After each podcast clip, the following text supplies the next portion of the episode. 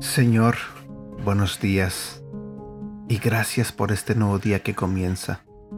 Gracias por darnos la oportunidad de seguir vivos.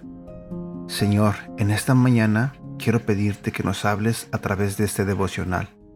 Y más que nada, Señor, quiero pedirte que nos ayudes a que pongamos en práctica todo lo que escuchemos el día de hoy. Te pido que les hables a las personas que escuchan este audio, Señor. Te pido que me hables a mí. Gracias por ese amor tan grande que tienes hacia nosotros, Señor. Gracias. En el nombre de tu Hijo Jesús. Amén. Hola, buenos días, ¿cómo estás? Mi nombre es Edgar y este es el devocional de Aprendiendo Juntos. El día de hoy vamos a hablar de un tema que se titula El corazón y las inclinaciones. Como sabemos, algunas características que van con el corazón son los pensamientos y los sentimientos. Adicional a eso, el corazón también sufre de inclinaciones hacia la maldad. La escritura dice que el corazón del hombre, de forma natural, está inclinado hacia el mal. Es decir, existe una predisposición hacia algo que no está bien. La predisposición es aquello que nos jala, algo que si lo vemos nos sentimos atraídos, así como el metal con el imán. Por ejemplo, pensemos en un cuarto en el cual ubicamos una mesa en el centro con una botella de tequila encima. A su vez, ubicamos de un lado a un bebé de 3 años de edad y al otro lado a un alcohólico que lleva un mes de abstinencia y que sigue en su lucha por no recaer. Y de repente abrimos la botella para que empiece a perfumar el ambiente. ¿Qué pasará con el bebé?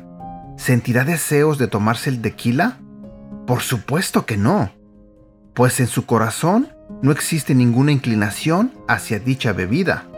Ahora bien, ¿qué pasará con el hombre que lleva un mes luchando por no tomarse ni un solo trago, después de años de haber bebido?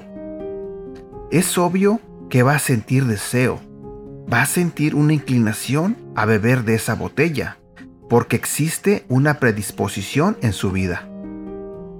Todos por naturaleza tenemos malas inclinaciones. Así como el alcohólico tiene una predisposición hacia la bebida, todos tenemos predisposiciones hacia cosas negativas. Para unos será una cosa, para otros una diferente. La inclinación a robar conocida como cleptomanía, la inclinación hacia personas del mismo sexo denominada homosexualidad, la inclinación a comer desmedidamente o llamada gula, y existen muchas más predisposiciones en nuestras vidas que son inclinaciones hacia cosas que no nos benefician para nada. Todo lo que no beneficia, pero aún así lo llevo a cabo de manera compulsiva, es una inclinación. Sé que no me beneficia, que no me conviene, pero lo sigo haciendo de manera continua.